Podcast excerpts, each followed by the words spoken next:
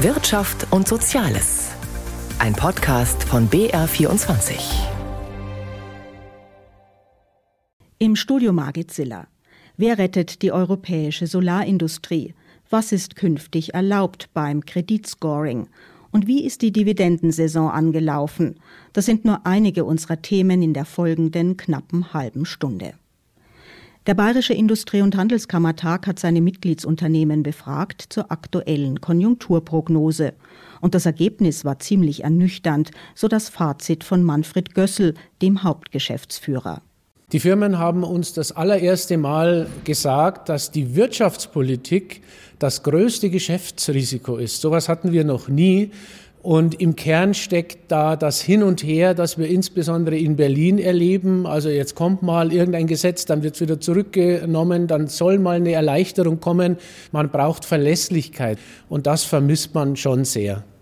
In Berlin ist diese Botschaft natürlich längst angekommen, wie etwa der Unmut über hohe Subventionen für einige Leuchtturmprojekte, während sich kleine und mittlere Firmen mit vielen neuen Vorschriften herumschlagen müssen und auf die versprochene Steuerreform warten.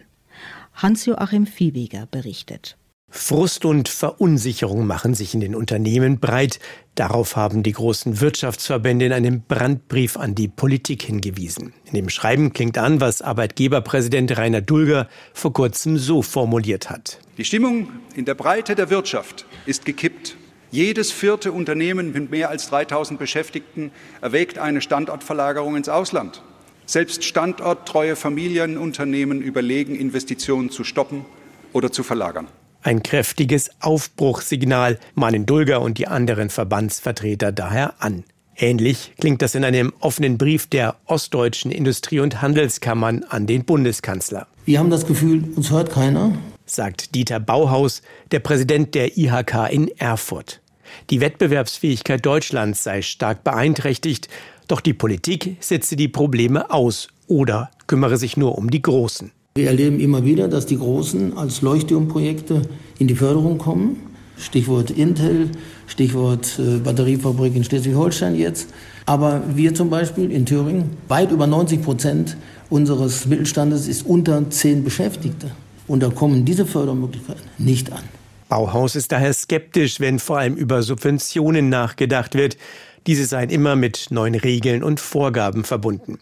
Der Mittelstand brauche stattdessen eine richtige Unternehmenssteuerreform und weitere Impulse. Steuern runter, Bürokratie weg, Planungsbeschleunigung, Verfahrensvereinfachung. Ja, das würde vielen, insbesondere im Mittelstand, schon gut helfen. Und dann wird der Unternehmer das tun, was er immer tut. Er unternimmt etwas im Sinne seines Unternehmens. Das dürfte ganz im Sinn von Finanzminister Christian Lindner sein. Der FDP-Vorsitzende will als ersten Schritt zur Entlastung der Wirtschaft den Solidaritätszuschlag komplett abschaffen, der zu zwei Dritteln von Unternehmen gezahlt wird. Wir brauchen eine andere Wirtschaftspolitik. Wir müssen mehr tun für das Wachstum. Unsere Betriebe sind international nicht wettbewerbsfähig. In der Analyse sei man einig, betont Lindner im Einklang mit Wirtschaftsminister Habeck von den Grünen. Doch bei der politischen Antwort unterscheiden sich beide deutlich.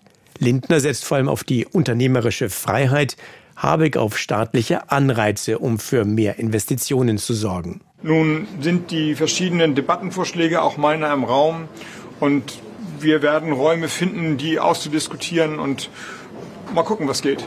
Dabei wird am Ende die Frage der Finanzierung eine große Rolle spielen. SPD und Grüne lehnen beispielsweise Lindners Vorschlag zum Soli wegen der Folgen für den Haushalt ab. Allzu viele Diskussionen kann sich die Politik aus Sicht der Wirtschaft aber nicht mehr leisten. Und das nicht nur wegen der Wettbewerbsfähigkeit, wie es in den Brandbriefen aus der Wirtschaft heißt, sondern auch wegen der Folgen einer schwächelnden Wirtschaft für das gesellschaftliche Klima. Immerhin konnte die Bundesregierung in der vergangenen Woche auch einen Erfolg vermelden. Die Eckpunkte der Kraftwerksstrategie sind jetzt geklärt. Weil der Wind nicht immer weht und die Sonne nicht immer scheint, führt kein Weg vorbei an neuen Reservekraftwerken. Martin Polanski berichtet. Es war ein langes und hartes Ringen innerhalb der Ampelkoalition. Aber jetzt haben sich Bundeskanzler Scholz, Finanzminister Lindner und Wirtschaftsminister Habeck auf die Grundzüge der Kraftwerkstrategie verständigt. Robert Habeck. Wir kommen jetzt wirklich voran und schließen eine der letzten Lücken im Energiesystem, also ein bedeutsamer Schritt. Es geht um die Frage, wie der deutsche Kraftwerkspark zukünftig aussehen soll. Erklärtes Ziel der Bundesregierung ist es, dass im Jahr 2030 mindestens 80 Prozent des verbrauchten Stroms aus erneuerbaren Energien stammt, vor allem aus Windkraft und Solaranlagen. Es braucht aber auch andere Kraftwerke, zum einen um die verbleibende Lücke zu füllen, zum anderen weil die Stromerzeugung aus Wind und Sonne stark schwankt, je nach Wetterlage. Vergangenes Jahr kam noch gut ein Viertel des hiesigen Stroms aus Kohlekraftwerken. Diese will die Bundesregierung aber möglichst bis 2030 abschalten. Also braucht es andere Lösungen. Die Kraftwerkstrategie setzt auf den Bau neuer Gaskraftwerke, die absehbar auch mit klimafreundlichem Wasserstoff Strom erzeugen können.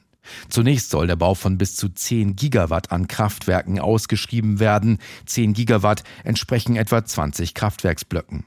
Damit will die Koalition jetzt mit einer deutlich kleineren Kraftwerkstrategie starten, als von Wirtschaftsminister Habeck ursprünglich angestrebt. Charlie Grüneberg, Sprecher des Branchenverbandes Zukunft Gas. Es ist gut, dass da jetzt was in Gang kommt, aber das Wirtschaftsministerium spricht selber von fast 25 Gigawatt, die nötig sind.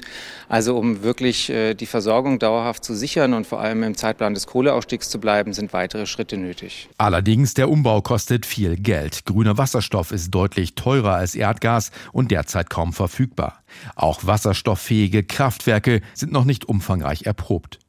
Die Kraftwerksbetreiber sollen zukünftig aus dem Klima- und Transformationsfonds KTF gefördert werden und Geld dafür bekommen, dass sie Kraftwerke vorhalten, die vor allem bei sogenannten Dunkelflauten laufen würden. Ohne Subventionen, so die Energiewirtschaft, würden sich diese Kraftwerke nicht rechnen. In Regierungskreisen erwartet man 15 bis 20 Milliarden Euro an Förderkosten in den kommenden 15 Jahren. Allerdings viele Details der Kraftwerkstrategie sind noch ungeklärt, vor allem wie die Förderung genau aussehen soll. Auch die EU-Kommission muss dem Konzept zustimmen, wegen der Milliardenhilfen. Kritik vom stellvertretenden CDU-Vize Andreas Jung. Es sind alle wichtigen Fragen offen. Wir wissen nicht, wann ausgeschrieben wird. Wir wissen nicht, wie ausgeschrieben wird. Wir wissen nicht, was es kosten wird und wo das Geld herkommt. Alle Fragen sind offen. Die Hängepartie geht weiter. Auch von der deutschen Umwelthilfe kommt Kritik. Aus ihrer Sicht setzt die Bundesregierung zu sehr auf den Neubau klimaschädlicher Gaskraftwerke, zumal unklar sei, wann diese tatsächlich auf klimafreundlichen Wasserstoff umgerüstet werden. Es gibt nicht wenige Fachleute, die meinen, Europas Solarindustrie steht am Abgrund. Die Preise für Solarmodule sind im Sinkflug, erste Hersteller sind pleite. Höchste Zeit also für einen Rettungsplan aus Brüssel, oder? Aber das sehen nicht alle so. Matthias Reiche mit den Einzelheiten. Europa wird von billigen Solarmodulen aus China überschwemmt. Seit vergangenen Sommer gaben die Preise für Kollektoren um über 40 Prozent nach. Das sei natürlich eine Herausforderung für die europäischen Hersteller, sagte Finanzkommissarin Merit McGuinness am Montagabend im Europaparlament in Straßburg. Dieser Preisverfall ist aber auch eine Möglichkeit für Bürger und Solarinstalleure, denn der Markt boomt. Die internationale Energieagentur geht allerdings allerdings davon aus, dass für die europäischen Hersteller die Unsicherheit bei den Preisen hoch bleiben wird. Man erwartet, dass der Ausbau der Sonnenenergie zunimmt, aber gleichzeitig wird die Produktion vor allem in China expandieren und diese Situation wird sehr wahrscheinlich so bleiben. Für eine erfolgreiche Energiewende müsse die Union auch künftig Zugriff auf preiswerte Solarmodule haben, erklärt die EU-Kommissarin und verweist darauf, dass Chinas Weltmarktanteil bei Solar Solaranlagen 90 Prozent beträgt. Aber Brüssel beobachte die Entwicklung und habe auch Instrumente, um gegen unfaire Handelspraktiken wie Dumping oder ungerechtfertigte Subventionen vorzugehen. Doch müsse jede Maßnahme gegen die Ziele abgewogen werden, die man sich bei der Energiewende gesetzt habe. Any potential measure needs to be weighed against the objectives we have set ourselves when it comes to the energy transition. Eine klare Absage an Sofortmaßnahmen nicht nur der SPD SPD-Europaparlamentarier Matthias Ecke quittierte die Kommissionshaltung mit Unverständnis. Ich bin mir gerade nicht ganz sicher, ob wir dieselbe Einschätzung von der Dimension des Problems haben. Wir müssen wirklich ganz rasch handeln. Umso mehr, als sich schon beim russischen Gas zeigte, wie gefährlich einseitige Abhängigkeiten im Energiesektor sein können. Auch der grünen Europapolitiker Michael Bloss fordert, dass sich die EU-Kommission auf die Seite europäischer Unternehmen stellen müsse. Drei Ideen, was die EU jetzt tun kann. Erstens, wer mit EU-Geldern Solaranlagen finanziert, muss europäische Solaranlagen kaufen. Zweitens, kaufen Sie den Herstellern die Solaranlagen jetzt ab. Und drittens, starten Sie damit ein neues Programm eine Million europäische Solaranlagen auf eine Million europäischer Schuldächer. Das wären Win-Win-Win-Situationen. Stattdessen aber droht Europa bald ohne eigene Solarindustrie dazustehen. Das Parlament aber will weiter Druck machen und hofft jetzt auf ein schnelles EU-Importverbot für Produkte aus Zwangsarbeit. Dieses gibt es bereits in den USA und hat gemeinsam mit den dort geschaffenen Anreizen für Investitionen im Inland dazu geführt, dass China viele der eigentlich für den amerikanischen Markt vorgesehenen Solarmodule nun mit Kampfpreisen in der EU abzusetzen versucht. Nicht nur die Solarindustrie, auch die Metall- und Elektroindustrie steckt mitten im Umbruch. Den will die IG Metall, die größte Industriegewerkschaft hierzulande, natürlich mitgestalten. Birgit Habrath hat zugehört, was sich die IG Metall in Bayern für die kommenden Monate vorgenommen hat. Ein Plus, das verkündet eine Gewerkschaft natürlich gern, nicht nur in Tarifrunden.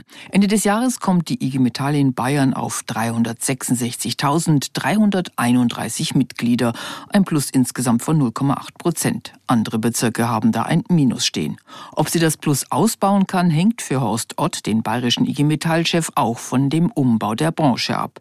Die Menschen müssten mitgenommen werden, spricht er konkret die Arbeitgeber an. Ein Appell, zusammenzuarbeiten. Manch eine Firma schriebe Transformation drauf, wolle aber einfach nur Arbeitsplätze abbauen. Einen Auftrag vergibt der Gewerkschaftsfunktionär auch an die bayerische Staatsregierung. Ott fordert einen Transformationsfonds in Milliardenhöhe und zwar gefüllt mit bayerischem Staatsgeld. Nicht nur die Schirmherrschaft übernehmen, sondern aktiv mit Geld einsteigen, da wo es notwendig und da wo es gebraucht ist damit Firmen im Umbau nicht aufgeben müssen.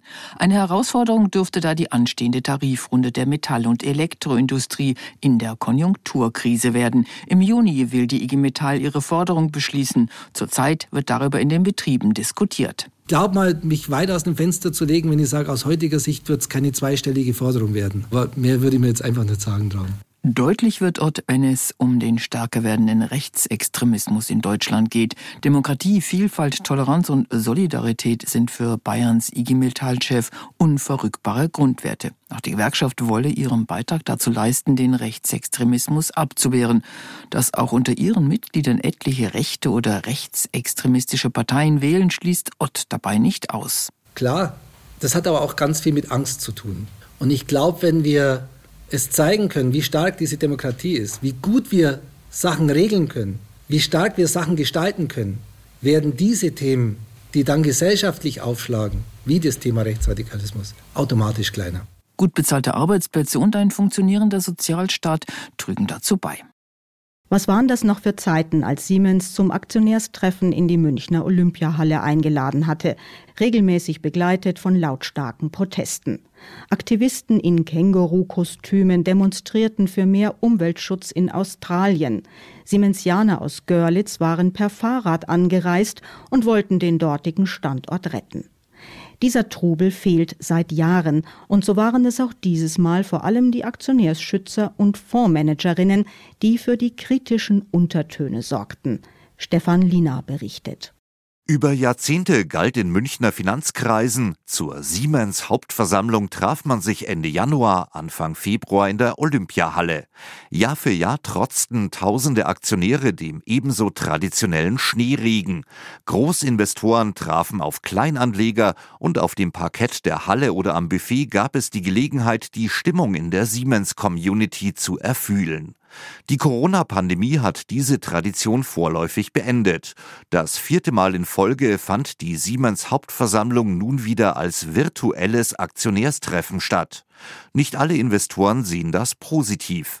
Vera Diel zum Beispiel, Analystin bei der Fondsgesellschaft Union Investment, sagte dem Bayerischen Rundfunk, sie würde eine hybride HV bevorzugen, also Aktionäre vor Ort in der Halle und zugeschaltet vor den Bildschirmen unsere Forderung als Union Investment und auch meine Forderung jetzt als Analystin von der Siemens AG, die die reale und die digitale Welt miteinander verbinden will und die auch verbindet für die Kunden, dann ist es nur legitim zu fordern, dass wir das auch bei der HV machen, so dass wir einerseits natürlich vor Ort das Flair haben und andererseits auch Anleger auf der ganzen Welt dazuschalten können. Für die Geschäftsentwicklung gab es von Investorenseite vor allem Lob. Siemens habe im vergangenen Jahr trotz der schwierigen Weltlage einen Rekordgewinn erwirtschaftet. Allerdings bemängelten die Vertreter von großen Fondsgesellschaften wie auch von Kleinanlegerverbänden, dass sich der Kurs der Siemens Aktie in den vergangenen Jahren nicht so gut entwickelt habe wie die Papiere von Konkurrenten wie Schneider Electric oder ABB. Außerdem müsse man überlegen, ob die heutige Aufstellung ideal sei, hieß es von Investorenseite. So forderte Ingo Speich von der Fondsgesellschaft DK, der Konzern sollte zum Beispiel seine Beteiligung an Siemens Healthineers reduzieren. Ins neue Geschäftsjahr ist Siemens mit weiteren Zuwächsen gestartet. Der Gewinn nach Steuern sprang im abgelaufenen Quartal um 56 Prozent nach oben auf 2,5 Milliarden Euro. Vorstandschef Roland Busch zeigte sich mit der Entwicklung zufrieden. Wir haben ein Portfolio von Hardware und Software. Wir sagen wir, wir verbinden die reale mit der digitalen Welt besser als das jedes andere Unternehmen kann. Wir setzen KI ein, um diese Technologie noch zugänglicher zu machen. Und diese Nachfrage sehen wir im Markt. Egal ist, ob es Software ist, ob es Automatisierung oder auch Elektrifizierung ist. Und deswegen haben wir einen sehr, sehr guten Start und deswegen können wir auch den Ausblick für das gesamte Geschäftsjahr bestätigen, für alle Geschäfte. Roland Busch nahm auch Stellung zu den massiven Demonstrationen gegen Rassismus und anderes rechtsextremes Gedankengut, an denen in den vergangenen Wochen Millionen von Menschen teilgenommen haben. Ausländerfeindlichkeit und Rassismus seien nicht nur menschenverachtend, sondern auch aus wirtschaftlicher Sicht verheerend. Ein Land wie Deutschland sei auf Innovationen, auf den Austausch von Ideen und auf kluge Köpfe aus aller Welt angewiesen, sagte er dem Bayerischen Rundfunk am Rande der Hauptversammlung. Wir haben eine ganz klare Position. Innovationskraft wird auch erzeugt durch diverse Teams, durch eine offene, inklusive Kultur, die besten Menschen anziehen, die sollen sich hier wohlfühlen. Dafür steht Deutschland, dafür steht Siemens und dafür müssen wir eintreten. Alles andere wird das, was wir uns erarbeitet haben, kaputt machen auf lange Zeit und das wollen wir nicht. Der Siemens-Chef äußerte sich außerdem zu der aktuell schwierigen konjunkturellen Lage in der Bundesrepublik. Um wieder Schwung in die wirtschaftliche Entwicklung zu bringen, brauche man mehr Zuwanderung von Fachkräften, die bessere finanzielle Unterstützung von Forschung und Entwicklung in Universitäten und im Ausbildungssystem sowie eine deutlich modernisierte Infrastruktur. So wie Siemens laden auch andere DAX-Konzerne ihre Anteilseigner in diesen Wochen zur Hauptversammlung ein. Zahltag für die versprochene Ausschüttung ist immer kurz nach dem Aktionärstreffen. Einzelheiten von Volker Hirt aus Frankfurt. Die Dividenden sind bei einer Hauptversammlung keine Überraschung mehr. Die Aktionäre wissen in etwa, was da gezahlt werden soll. Sie müssen es nur noch abnicken. Das fällt mal wieder leicht in diesem Jahr, denn es gibt einen erneuten Dividendenrekord. Der vom letzten Jahr wird nochmal um 5 Prozent übertroffen, sodass sich Aktionäre auf eine Ausschüttungssumme von 55 Milliarden Euro freuen können. Frank Klump von der Landesbank Baden-Württemberg benennt ein paar verlässliche Dividendenzahler. Ja, wenn man jetzt gerade mal den DAX anschaut, da sind es vor allem die Automobilbauer, die ähm, sehr viel ausschütten die allerdings auch mal Schwankungen unterliegen. Also wenn man da weiterschaut, die viel ausschütten im DAX, das ist beispielsweise eine Allianz, eine Siemens, eine Deutsche Telekom und die haben doch auch eine sehr nachhaltige Dividendenpolitik. Eine hohe Dividende ist übrigens keine Garantie, um Kursverluste auszugleichen. Die Aktie von Volkswagen zum Beispiel hat im letzten Jahr rund 10 Prozent an Wert verloren. Die Dividendenrendite von rund 7,5 Prozent konnte diesen Verlust nicht ausgleichen. Dennoch wird durch eine hohe Dividende ein Kursverlust Verlust abgefedert. Oliver Roth, Chef des Aktienhandels beim Bankhaus Otto BHF, empfiehlt vorsichtigen Anlegern daher durchaus auf die Dividende zu achten, denn schließlich machen das die Profis auch. Das ist ein schönes Beimischen, wenn man zum Beispiel in Technologiewerte investiert ist im Aktienbereich. Da hat man hohe Kursschwankungen nach oben wie nach unten. Und wenn man dazu eben beimischt, eben einen Dividendenfonds, wo man auch in Aktien investiert ist, aber eben hauptsächlich hier den Wert auf hohe Dividenden legt, dann kriegt man natürlich eben auch einen Risikoausgleich hin. Und das wird von uns natürlich auch angeboten. Hohe Dividenden sind immer attraktiv für Anleger, für kleine und große. Pensionsfonds zum Beispiel sind mitunter Großaktionäre, seit vielen Jahren bei Unternehmen investiert. Die möchte man, so Oliver Roth, natürlich bei der Stange halten. Da haben wir schon oft, beispielsweise bei Daimler, in den ganz, ganz schlechten Zeiten, da hat Daimler Schulden aufgenommen, um Dividenden zu zahlen. Das ist natürlich verrückt. Äh, diese Druck hat man natürlich als Unternehmen und ja, da werden oft auch unvernünftige Entscheidungen getroffen. Für die kommende Dividendenzahlung werden die Autokonzerne keine Schulden aufnehmen müssen. Das Jahr 2023 war keines der Rekordgewinne, aber gut genug, um die Aktionäre zufriedenzustellen. Frank Klump wagt einen Ausblick auf das laufende Jahr. Unsere Analysten schätzen die Dividende, ich sage mal nach bestem Wissen und Gewissen und da sieht es danach aus, dass wir trotz des schwierigen Umfelds auch wieder eine Rekorddividende haben werden, wird vermutlich noch mal 5 Prozent ansteigen. Die Gewinne steigen an und damit auch die Dividenden. Wer einen Kredit von seiner Bank oder Sparkasse braucht, der weiß in der Regel nicht, was das Geldhaus über ihn weiß und warum er letztlich kein Darlehen bekommt oder keinen Abovertrag. Das Bundeskabinett hat sich jetzt auf mehr Verbraucherschutz bei diesem sogenannten Kreditscoring geeinigt. Bestimmte Daten sollen künftig tabu sein. Details von Dietrich Karl Meurer. Wenn Auskunfteien wie die Schufa aus persönlichen Daten errechnen, ob eine Kundin oder ein Kunde zahlungsfähig ist und somit zum Beispiel für einen Handyvertrag oder Kredit in Frage kommt oder nicht, dann sollen künftig bestimmte Angaben tabu sein. Welche Daten für das sogenannte Scoring verboten werden, erklärt Bundesverbraucherschutzministerin Steffi Lemke von den Grünen. Sie dürfen ab jetzt keine gesundheitsbezogenen Daten mehr verwenden, keine Adressen, keine Namen, keine Informationen über politische Orientierung oder sexuelle Orientierung. All das darf für Scoring nicht mehr verwendet werden. Und es darf auch nicht für minderjährige Scoring angewendet werden. Außer Außerdem sollen Konsumenten in Zukunft auch das Recht erhalten, zu erfahren, wie ein Scorewert über sie entsteht. Wenn Firmen diese Praxis nutzen, dann muss die Firma in Zukunft Auskunft erteilen, welche Daten hat sie verwendet und an wen wurden diese weitergegeben. Die Ampelparteien hatten sich schon in ihrem Koalitionsvertrag vorgenommen, beim Scoring für mehr Transparenz zu sorgen. Außerdem reagiert die Bundesregierung auf ein Urteil des Europäischen Gerichtshofs vom letzten Dezember, das die bisherige Praxis in Frage stellt.